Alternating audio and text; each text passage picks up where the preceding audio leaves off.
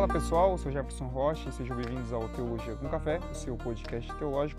No episódio de hoje nós falaremos sobre o Evangelho da Graça e o que ele tem a nos ensinar nos dias de hoje. Então pegue sua Bíblia, pegue seu café e venha comigo então para mais um episódio.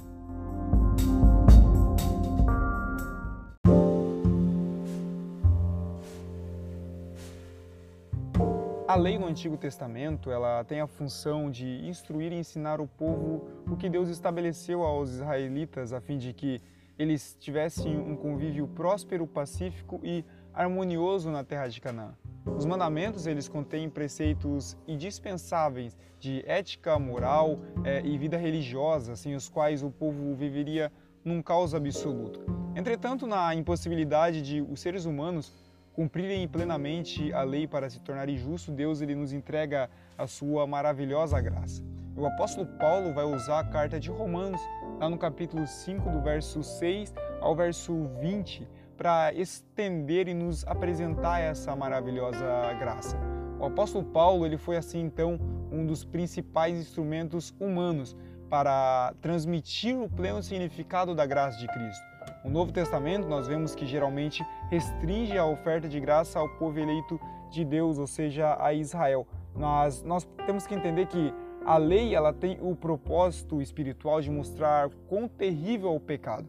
Paulo fala Romanos capítulo 3, verso 20 que pela lei vem o conhecimento do pecado, bem como o propósito concreto de preservar o povo de Israel deste pecado.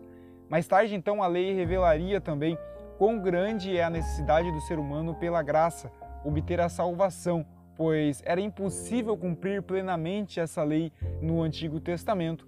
Assim como o escritor de Hebreus, ele nos revela que a lei também é imperfeita, Hebreus capítulo 8. E o apóstolo João aproveita e afirma que foi Cristo quem trouxe a verdadeira graça. Então, sim, a graça ela se torna superior à lei. Logo, segundo as Escrituras, só existe a lei por causa do pecado e para apontá-lo. Romanos capítulo 7, verso 7. O apóstolo Paulo é aquele que fala veemente sobre a graça de Deus porque ele vê que ele foi chamado por essa graça. Galatas capítulo 1, verso 15. Ele se refere a este evangelho de uma maneira tão eloquente porque ele conhecia não apenas na teoria, mas ele vivia na sua experiência de modo inexplicável que o blasfemo, o perseguidor dos cristãos, foi escolhido para ser um dos maiores pregadores deste evangelho de Cristo. E muito mais, ele é grato a Cristo pela sua graça. É uma demonstração de que o evangelho da graça pode fazer na vida de um homem. O evangelho da graça é então a, a expressão do amor de Deus. Em Cristo que ele alcança o homem no mais baixo nível de pecado e faz dele uma nova criatura. E mais ainda, o apóstolo Paulo vai falar que ele pega este homem e insere na família de Deus. Efésios capítulo 2, verso 19. E ele vai muito mais além. Ele reconhece que a graça de nosso Senhor superabundou com a fé e amor o que há em Cristo Jesus. Então, foi Jesus quem o salvou e foi ele quem o transformou mediante a sua graça. Paulo ele tinha a convicção de que não foi as, os seus próprios méritos, não foi as suas obras, não foi o seu título que ele carregava de doutor da lei, mas foi a graça de Deus que o salvou. E aí ele escreve em Efésios capítulo 2, verso 8, que pela graça sois salvos mediante a fé. E isto não vem de vós, é dom de Deus.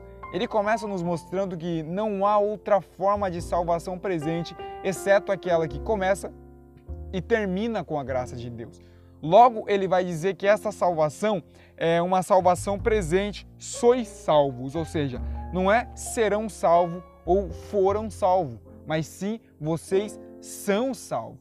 E é mediante essa fé. Salvação, em nosso caso, é a libertação da culpa e também da ruína. Isso não se alcança por meio das obras. A graça opera mediante a fé no sacrifício de Jesus Cristo. Ambas a fé e a graça, elas atuam juntamente na obra da salvação. A graça é o presente imerecido de Deus para nós, logo a fé em contrapartida é humana à obra de Cristo. Nesse sentido, não é a fé que opera a salvação, mas a graça de Deus que atua mediante a fé do crente no Filho de Deus. Romanos capítulo 3, verso 28.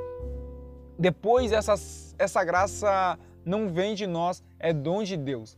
A salvação que é dada a nós, ela não é ganhada por nós. É sempre uma obra de misericórdia imerecida, trabalhada antes naqueles que precisam grandemente, mas que nunca mereceram. Ou seja, a graça ela não melhora e perpetua, logo a graça ela nos mata e nos faz reviver novamente. E por último, ele disse que a graça é um, um dom, é um presente de Deus para nós. É Teodora, a graça é Deodora. Então multiplique as frases, é, multiplique as exposições, mas a salvação verdadeiramente rastreada para o seu poço, ela está contida no dom inefável, a livre bênção imensurável do amor de Deus. Logo então Deus ama e por amar, em sua graça, ele decide pagar o preço pelo nosso pecado.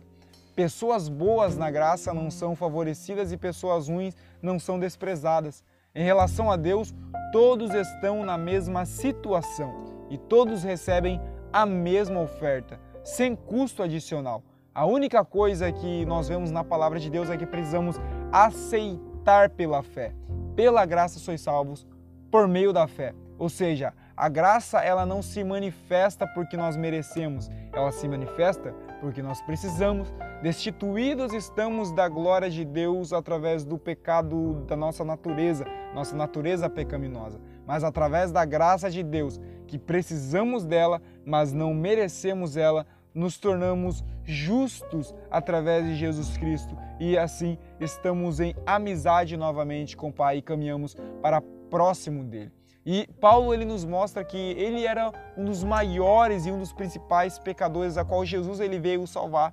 Logo, a graça é a libertação dos homens conquistada por Cristo na cruz do Calvário. E Jesus ele vai comparar em João capítulo 3, verso 14 ao 16, que a vinda do Filho do Homem é como Moisés levantou aquela serpente no deserto.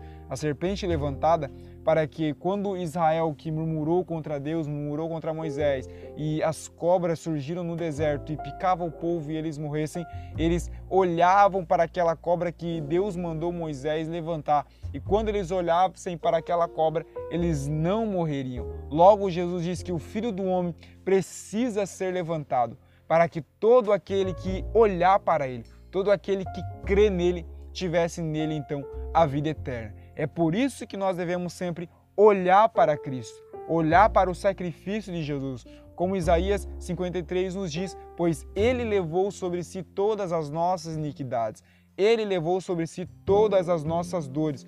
O castigo que hoje nos traz a paz estava sobre ele e pelas suas pisaduras nós fomos sarados. A graça de Deus, ela nos salva, ela nos capacita para proclamar ao mundo preso no pecado que ainda há salvação, ainda há esperança no Filho. Tudo isso com base na fé, olhando para Cristo, o autor e consumador da nossa fé.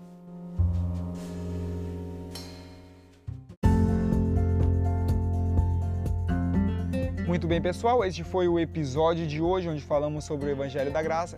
Se você gostou, não se esqueça de compartilhar com os seus amigos. Nos siga nas redes sociais, no Instagram, o Jefferson Rocha, como também Teologia com Café Oficial. Fique por dentro de todas as novidades que a gente lançar por aqui. E se Jesus nos permitir, na semana que vem estaremos de volta. Fiquem todos na paz de nosso Senhor.